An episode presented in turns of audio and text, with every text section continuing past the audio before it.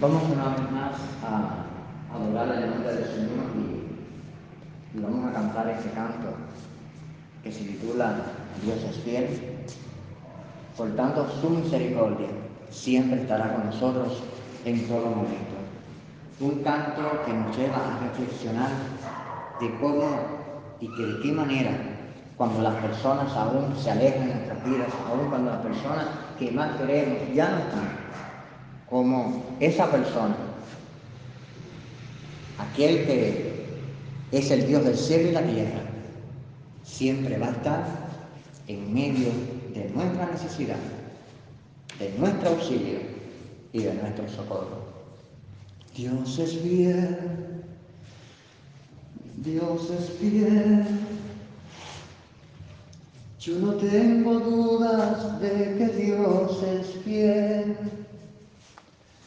Todo lo que ha prometido lo ha cumplido con poder.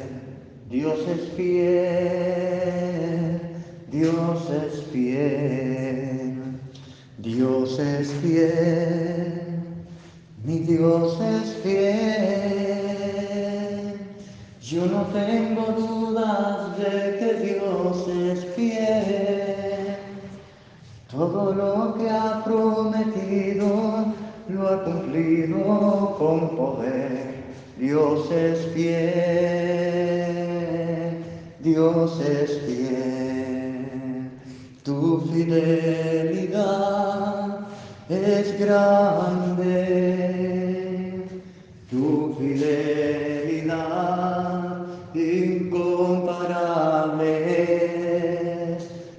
Nadie es como tú, bendito Dios.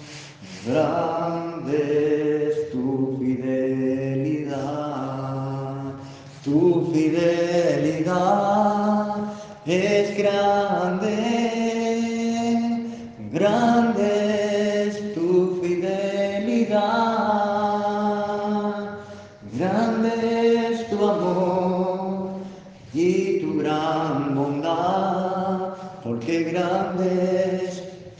fidelidad, porque grande es tu fidelidad, porque grande es tu fidelidad.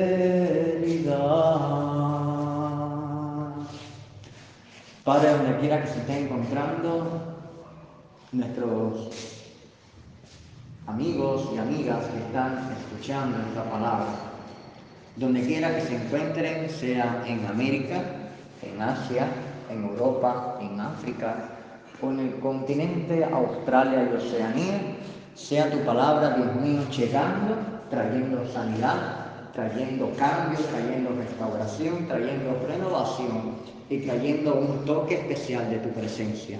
Porque cuando, Señor, tú estás, tu presencia, Dios mío, lo transforma todo. Cuando tu palabra, Señor, llega al corazón, tiene de tal manera cambiar, ser transformado y ser renovado en una nueva vasija. Señor, estamos aquí para presenciar lo que tú, Señor, quieres hablar en nuestras vidas. Llénanos con tu presencia, llénanos con tu bendición. Y si en este mismo momento alguien está pasando por alguna circunstancia o algún momento, Dios mío, tan duro y difícil, te pido que tu presencia, Dios mío, esté fluyendo en gran manera y estés trayendo un cambio total a la vida, Dios mío, de cada una de las personas que de diferentes medios, por redes sociales o por diferentes medios AM o FM, están escuchando la palabra. En el nombre de Jesús. Amén y amén. Dice la palabra de Jehová en el Salmo 19.7. La ley de Jehová es perfecta, que convierte el alma. El testimonio de Jehová es fiel, que hace sabio al sencillo. La ley de Jehová es perfecta, que convierte el alma. El testimonio de Jehová es fiel, que hace sabio al sencillo. ¿Cuántas veces cada uno de nosotros hemos tenido que adoptar una mascota? Una mascota que puede ser un gato, un perro o cualquiera de los animales que estemos familiarizados. o que podamos eh, adoptar. Una mascota que, por cierto, nos traerá una bendición en cada uno del trayecto de nuestra vida porque es guardián, está continuamente donde quiera que estamos, ahí está velando con nosotros, si entra eh, algún ladrón, si entra alguien eh, desconocido, ahí está ladrando, ahí va a estar custodiando el lugar donde estamos. Es un amigo porque eh, va a estar aun cuando su hablar sea el, sonido que realice, pero eh, estará con nosotros, estará continuamente, aún en la tristeza, aún en la, en la alegría, estará ahí junto a nosotros, que será cariñoso, de la manera que nosotros somos cariñosos con Él también es cariñoso con nosotros, pero sobre todas las características es fiel. Es fiel porque fuera, aunque haya lluvia, aunque haya frío, aunque haya calor, siempre va a estar ahí, acompañándonos, siempre va a estar al lado de nosotros. Si vamos a la tienda, a la calle, al mercado, al lugar donde vayamos, siempre va a estar ahí junto con nosotros. Recuerdo la historia que, una historia real. Eh, mi casa anteriormente mm, era el centro telefónico y mi tía era la administradora del centro telefónico del municipio. Y mi abuela, que en aquel entonces vivía, eh, tomó un perro que había, un perrito que había en la calle, estaba lleno de pulgas, todo enfermo. Ella lo tomó, eh, lo bañó, le quitó todas las pulgas completamente, todo lo, dejaron sano. Y ese perrito continuamente, eh, los pedacitos de pelito que le faltaban, entonces empezaban a salir los, pelos, empezaba a ponerse bonito, todo completo. Y a la lógica, el perro a dónde iría, a donde estaba mi abuelo. Pero entre todas las personas que vivían en la casa, él escogió ciertamente a mi tía, la administradora del centro. Ella siempre cada instante tenía que ir a la cama porque también tenía sus enfermedades también. Y entonces él se ponía debajo de la cama y era guardián, era amigo, era cariñoso, era fiel continuamente y si aún ella se sentaba, él iba donde estaba ella y no se separaba por ningún momento al lado de ella. Así de esa misma manera, pero mayor y aún más es Dios. Así es aún, más se comporta Dios en nuestras vidas. Antes estábamos en el mundo, no le conocíamos. Muchos teníamos amigos. A la hora de convertirnos al Señor, muchos de esos amigos que prometían fidelidad se alejaron. ¿Por qué? Porque no creen en Dios, porque creen que lo que creemos es una bobería, porque creen que ya más que amigos lo cambiamos por, otra cosa. Y no es por eso, sino que simplemente Dios va limpiando en el camino y nos va poniendo las personas en las cuales Él quiere que nosotros andemos y las personas en las cuales nos va a ayudar, nos va a hacer de bendición y nos va a hacer de ayuda en el trayecto, en el camino. Y así, de esta manera, como a ti y a mí Dios nos ha hablado ya he sido también fiel también a través de la Biblia. Hay diferentes hombres que Dios le habló, Dios caminó, y uno de ellos Abraham. Uno de ellos Abraham, y cuando leímos Génesis 15, versículo de 4 al 6, podemos ver cómo Abraham, en su corazón había aflicción. Había un deseo, no solamente en él, también en la esposa, tenía el deseo de tener un hijo. ¿Cuántas personas, cuántos matrimonios conocemos que tienen el deseo de tener un hijo. Habiendo también muchos matrimonios, desgraciadamente, en el mundo que abandonan a los hijos, los dejan en latones de basura, los dejan en diferentes lugares, los dejan en centros de amparo filial, sin amparo filial, al abandono. Pero hay otros que deseando tener un hijo no lo pueden tener por ninguna vía. Y ellos estaban orando porque querían tener un hijo. Ellos veían que sus vecinos, los familiares, los que estaban alrededor tenían hijos. Ellos querían tener hijos. Ellos querían tener por menos un heredero o una heredera. que pudieran enseñarles, que pudieran mostrarles su amor, pudieran mostrarles su cariño.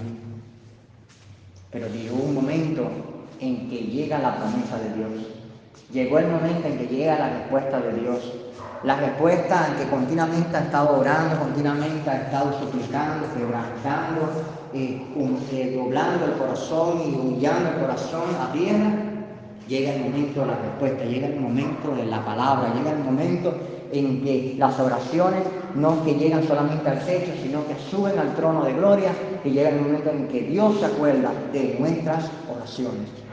Y llegó el momento en que Dios se acordó de la oración de, Abraham, que Dios se acordó de, lo que tenía en palabra para Abraham. Y aquí en Génesis 15, Dios le promete un hijo. Le promete un hijo, un heredero, una descendencia numerosa. Le dice que mira al cielo. Abraham se pone a mirar al cielo, se pone a mirar las estrellas. Eh, todo empieza a contar una y otra vez y vuelve a contar y llega un momento en que ya como que se pierde la cuenta y pienso que le dice, Dios mío, ya no puedo contar, me pierdo, no puedo contar, son muchas, muchas son las estrellas. Dios, así mismo Abraham. De la misma manera que son numerosas las estrellas será la bendición, la descendencia que yo voy a tener contigo. La descendencia que partirá a partir de ti, que nacerá a partir de ti. Pero no solamente una descendencia, sino que en Génesis 15, 13, versículo también del 18 al 21, también no solamente esa descendencia numerosa, sino también una nación saldrá del mismo Abraham, nacerá del mismo Abraham. Y Dios bien claro en su palabra cuando le dice, una nación va a estar esclava, cautiva, 400 años en una nación extraña. Y todos sabemos que esa nación es Egipto. Y todos sabemos que el pueblo de Israel estuvo 400 años esclavo en Egipto, humillado en Egipto, pero a pesar de todas las cosas, Dios se acordó del pueblo de Israel. Dios se acordó de la promesa. Y así de, esta manera, eh, Abraham, muchas de las cosas, muchos de los sucesos, muchas cosas del cumplimiento de la promesa y todo, no lo pudo ver, pero vio de tal manera desde que Dios lo sacó de de los caldeos, como Dios se mostró fiel, como Dios se mostró como el Dios del cielo y de la tierra, cómo vio la bendición de Dios, cómo vio la mano poderosa de Dios y cómo le creyó fervientemente, continuamente, de tal manera que la Biblia le llama el Padre de la Fe. Pero Abraham pudo haber dicho que no. Pudo haber sido eh, infiel a lo que Dios le estaba diciendo, a no creer. Abraham tenía su confort, tenía su lugar, tenía su familia, tenía su negocio, tenía eh, todo lo que podía tener en el mundo de los caldeos. Una tierra pagana, tenía sus propios dioses, pero tenía su lugar, tenía su posición. Muchas veces, eh, a la hora del llamado, a la hora de que Dios nos llama a hacer alguna otra cosa, Dios muestra su amor, su bendición en nuestras vidas y entonces, ¿qué le decimos, Señor? Yo no puedo. Yo no puedo hacer esto porque yo estoy en mi lugar, yo tengo mi comunidad, yo tengo mi trabajo, yo no puedo soltar mi trabajo, yo no puedo soltar mi familia, yo no puedo soltar la comodidad y confort que yo tengo. No puedo. No puedo lugar a un lugar extraño. ¿Qué pasará conmigo? ¿Qué sucederá? ¿Me pagarán menos? ¿Me pagarán más? ¿Me pagarán? ¿Qué sucederá conmigo? No sé. Pero Abraham no pensó nada de eso. Si tú me llamas, si tú que eres el Dios del cielo y la tierra me llamas, yo voy a ir. Y Abraham caminó sin miedo, sin temor, avanzó en pos de la promesa que Dios estaba prometiendo. Otro de los hombres de gran valor, entre tanto que hay en la Biblia, es Moisés. Moisés también fue testigo de la palabra de Dios. Dice la palabra en Éxodo 33, 14, dice la palabra, mi presencia irá contigo Qué bueno cuando el Señor nos dice mi presencia irá contigo. Pero no solamente Moisés estaba conociendo la fidelidad de Dios en este momento. Dios se lo estaba confirmando, mi presencia irá contigo. Quizás, eh, ¿cuántas dudas vino en Moisés? Moisés era tartamudo.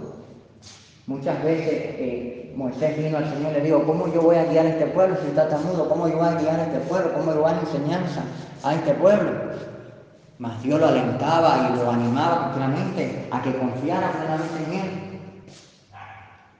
Que, que confiara en la promesa de Dios, que confiara en la fidelidad de Dios y confiara en la palabra de Dios. Pero Dios estaba diciendo, porque había duda, había incertidumbre en el corazón de Moisés.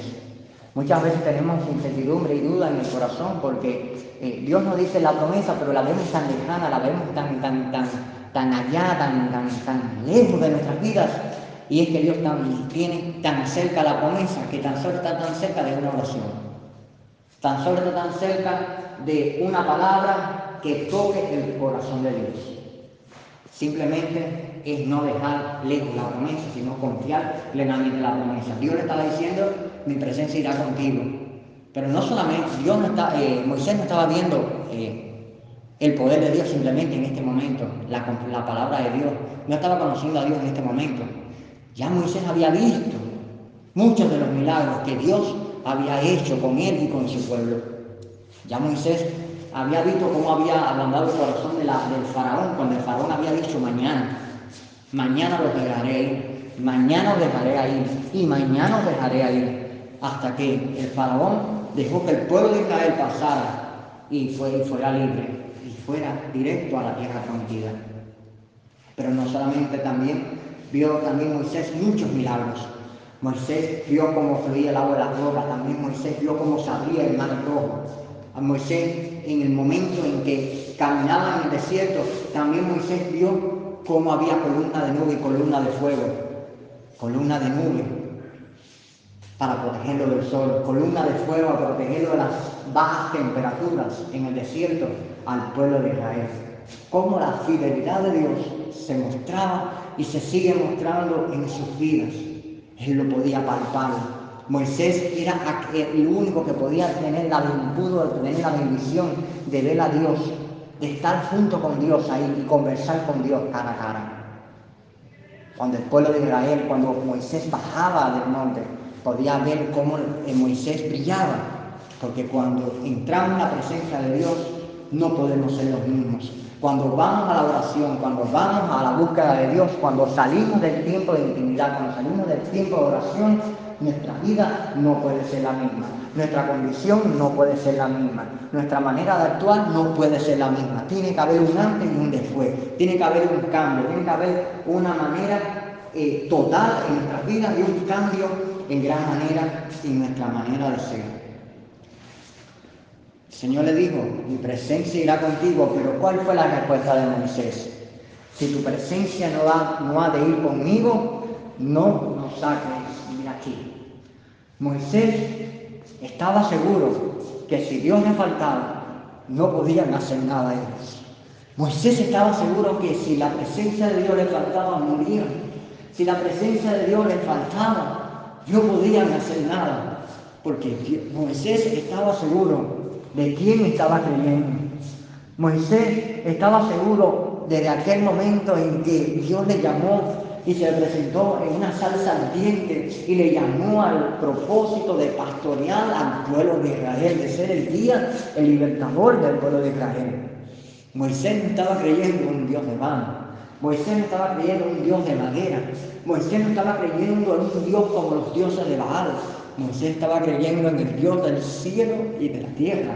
El Dios que aún en medio de este momento puede sanar esa enfermedad que está tocando tu vida, puede liberar, liberarte de ese problema tan difícil que estás viendo y puede darte la respuesta al momento, puede darte la solución, puede darte esa confirmación que tanto estás esperando y que tanto has anhelado por años y por años y por años.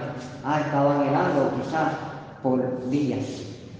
También quiero compartir una palabra que es de bendición y, y que la historia que compartiré contigo se refiere a un niño y a un perro. Y cuenta la historia que una pareja de jóvenes tenían varios años de casados y no podían tener hijos.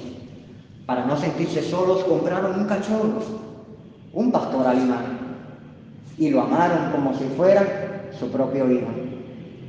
Pero saben que el cachorro creció y, se convirtió en un hermoso perro. que en más de una ocasión salvó a la pareja de ser atacada de diferentes ladrones. Siempre fue muy fiel y protector por sus dueños. Pasaron siete años y al fin la pareja logró tener el hijo que tanto anhelaban. Estaban muy felices y el nuevo integrante de la familia daba mucha felicidad a la casa. Claro, disminuyeron las atenciones que tenían con el perro y esto hizo que él empezara a sentir celos del bebé y que dejara de ser la mascota cariñosa que había sido durante los últimos siete años. Un día dejaron al bebé plácidamente durmiendo en la cuna, mientras ellos se preparaban en la barbacoa de en la terraza. El padre de tanto en tanto iba al cuarto para ver cómo estaba el niño. En una ocasión vio al perro que salía de la habitación del bebé teniendo la boca totalmente ensangrentada y movía la cola en señal de alegría. El hombre pensó lo peor y golpeó con rabia e indignación al perro. Entró desesperado al cuarto del bebé imaginando lo peor, cuando vio una gran serpiente muerta al lado de la cuna del bebé. Escribió aliviado e inmediatamente salió corriendo de la habitación para abrazar el perro y pedirle perdón. ¿Cuántas veces hemos juzgado injustamente a otros? Y aún peor, no solo los juzgamos, sino que también los condenamos sin averiguar a qué se debe su comportamiento, cuáles son sus pensamientos y sentimientos. Muchas veces las cosas no son tan malas como parecen, sino todo lo contrario. De la misma manera en que este hombre no entendió la situación con el perro cuando lo vio su boca totalmente ensangrentada. ¿Y qué fue lo que vino al corazón? Mató al niño. Le pasó algo al niño. Pero ciertamente el perro había sido fiel con el dueño y había estado cuidando al niño que tanto ellos querían. De la misma manera también muchas veces, cuántas veces despreciamos el propósito de Dios, cuántas veces despreciamos la palabra de Dios.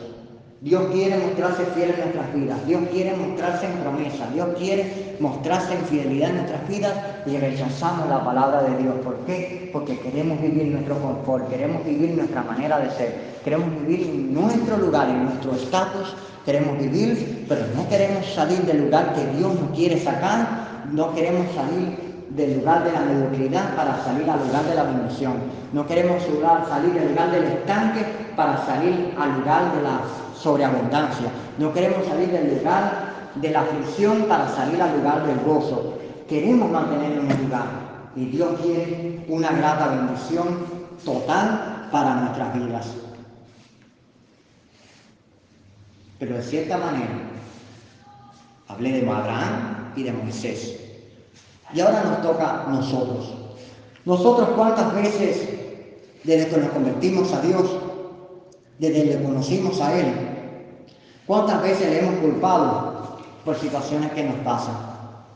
Señor, ¿por qué a mí me ha pasado esto? ¿Por qué estoy pasando este problema? ¿Por qué estoy pasando tal circunstancia? ¿Por qué estoy pasando tal desierto? Y no somos capaces de decirle, Señor, gracias por lo que estoy pasando. Gracias porque ciertamente voy a ver tu mano. Gracias porque si hasta ahora tú has sido fiel en mi vida, tú vas a seguir siendo fiel en mi vida. Si hasta ahora tú has traído sanidad a mi vida, si hasta ahora tú me has librado de males, si hasta ahora me has librado del COVID-19, si hasta ahora me has librado de diferentes circunstancias, si hasta ahora me has librado de ladrones, si hasta ahora me has librado de, de de calumnia, de diferentes cosas, ¿cuánto más tú vas a seguir haciendo en mi vida? ¿Cuánto más veré tu mano? ¿Cuánto más, según la promesa tuya, seguiré viendo la confirmación de tus promesas en mi vida? Amigo y amiga, la gratitud de quien ama no pone límites para los gestos de ternura. Cuando alguien te ama, se queda a tu lado. Cuando llegas al fondo de la desesperación y se pone en evidencia lo que realmente eres, pero ese no te juzga, sino que sigue viendo como la persona que eres, hermosa, digna y llena de valor y significado. Ese es Dios quien nos mira continuamente. Dios nos mira como una persona de valor, como una persona valiosa, como una persona digna, llena de valores y de significado. No te menosprecies, porque Dios mira una gran joya dentro de tu vida. Dios te bendiga y bendiciones. Dios es fiel y sus promesas siguen siendo fieles en medio de los siglos, en medio de los años y en medio de las tormentas que puedan venir a nuestras vidas. Bendiciones. Que Dios te bendiga desde Cuba. Ha sido el misionero por gracia de la misericordia de Dios. Desde Fomento Santo Espíritu en el centro de Cuba, Yasmani Machado, al servicio de Dios.